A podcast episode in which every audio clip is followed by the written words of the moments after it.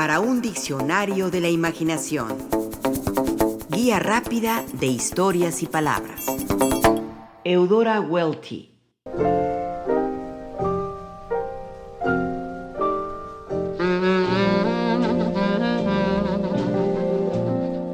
Una de las mejores y más grandes literaturas del mundo lo es sin duda la estadounidense.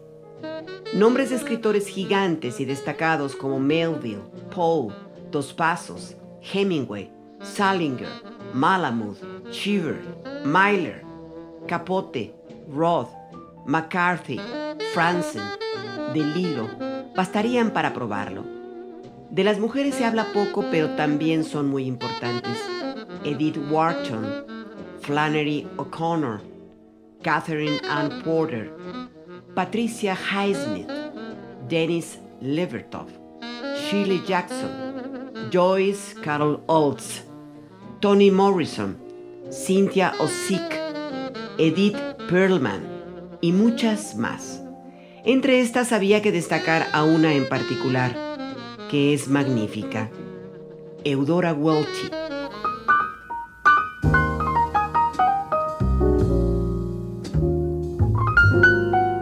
Eudora Alice Welty fue su nombre completo.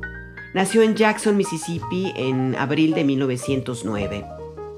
Lo hizo en una familia interesada en los libros. Su madre le leía cuentos y novelas desde que era bebé. De hecho, a los cinco años se sorprende de saber algo. Que las historias que ha escuchado, las fábulas de otras regiones, los castillos encantados, los viajes por lugares inhóspitos, los cuentos de hadas, el terror sobrenatural de lo gótico no han sido inventadas por su madre, sino que han sido escritas y creadas por personas de carne y hueso. Unos extraños personajes con mucha imaginación llamados escritores. Un par de años después, otro descubrimiento la sorprendería nuevamente. Toda su vida, ha escuchado a su madre tener una conversación con un hombre que la pequeña Eudora Welty nunca ha visto. Es como un fantasma que habita su casa. Por su corta edad, no es consciente que se trata de un amante que su mamá recibe en su recámara. En su mente infantil, piensa que tiene un amigo que la visita. La escucha conversar con él. Acerca su oído de niña a la puerta y los escucha. Su madre sostiene una conversación a ratos entretenida, a ratos enojada, a ratos alegre con alguien. De pronto, en otra ocasión, conversa con ese mismo hombre, pero también con otro y luego con otro más. ¡Qué cosas! Un día, incapaz de mantener en secreto su curiosidad, Eudora Welty le pregunta a su madre sobre esos misteriosos hombres. La madre ve a su hija con ternura y le cuenta su secreto. Esos hombres son escritores. Uno de ellos se llama Charles Dickens, su favorito, y al que lee entusiasmada en voz alta. Los dos hombres con los que platica y la visitan en su recámara son Walter Scott y Robert Louis Stevenson.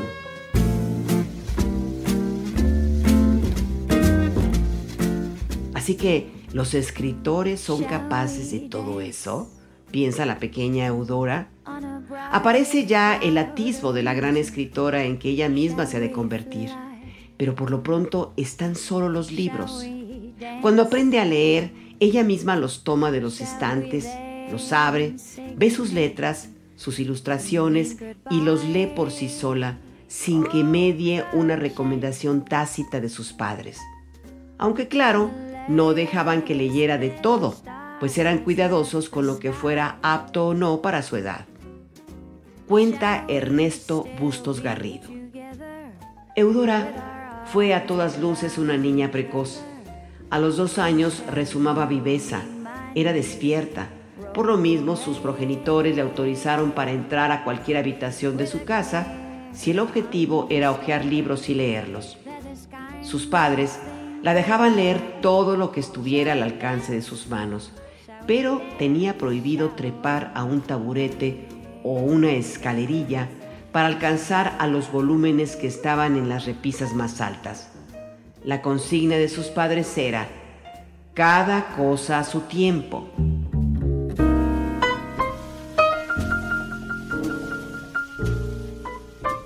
Conforme fue creciendo, Eudora Welty se fue percatando más de ella misma y de su aspecto.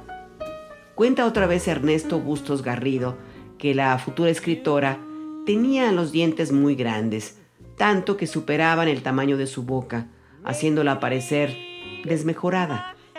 Dicen sus cercanos que le costaba cerrarla para esconder unos incisivos desproporcionados, devoradores que según ella la feaban.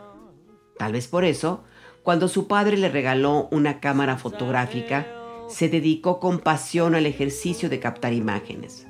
Se sentía segura detrás de la cámara, pues de esa forma escondía su apariencia de dientes notables. Tomó fotos de todo lo que se le atravesaba y era de su interés, con gran conocimiento del encuadre y una gran sensibilidad para capturar la esencia de las personas y las cosas. Publicó sus fotos en revistas y también en exposiciones individuales. Su destino era la fotografía, pero también estaba la literatura que no la abandonaba. A los 27 años, en 1936, publicó su primer cuento, La muerte de un vendedor. Sus siguientes publicaciones llamaron la atención de una escritora hecha y derecha, Catherine Ann Porter quien la amadrinó y prologó por lo menos un volumen de sus cuentos. La narrativa le llama, será su destino. Para 1950, durante un viaje a París, deja su cámara Kodak como olvidada en una banca. No regresa por ella, pues ya ha probado la fotografía, pero lo que ella es en realidad es una escritora.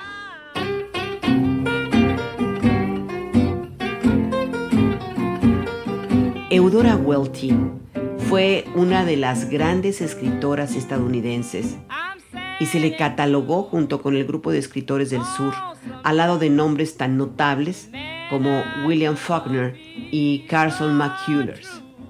A ella nunca le gustó ser definida como escritora sureña, pero sus temas son los de una escritora sureña. En sus cuentos y novelas muestra el sur profundo, agobiado por su historia, devastado, vendido y desgraciado.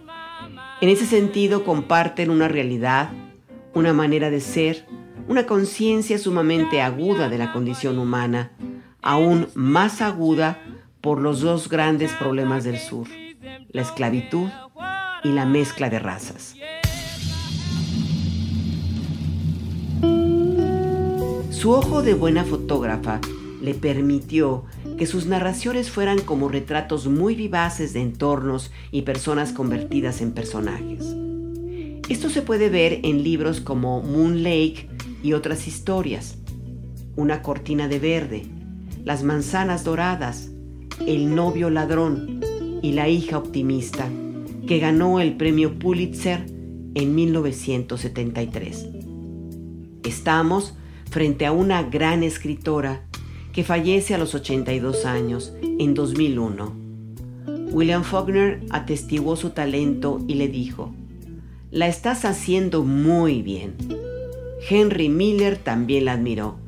Es tan importante que hasta ha aparecido como personaje caricaturizado en la serie televisiva de Los Simpson. En una ocasión, Eudora Welty definió ella misma lo que quería lograr con su literatura.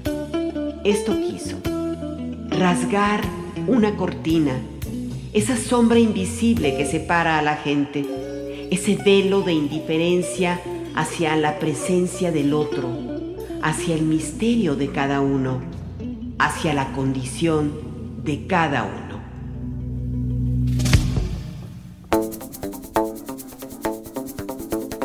Participamos en este programa Juan Ramírez, Rafael Méndez, María Eugenia Pulido, Mauricio Carrera y Pilar Muñoz.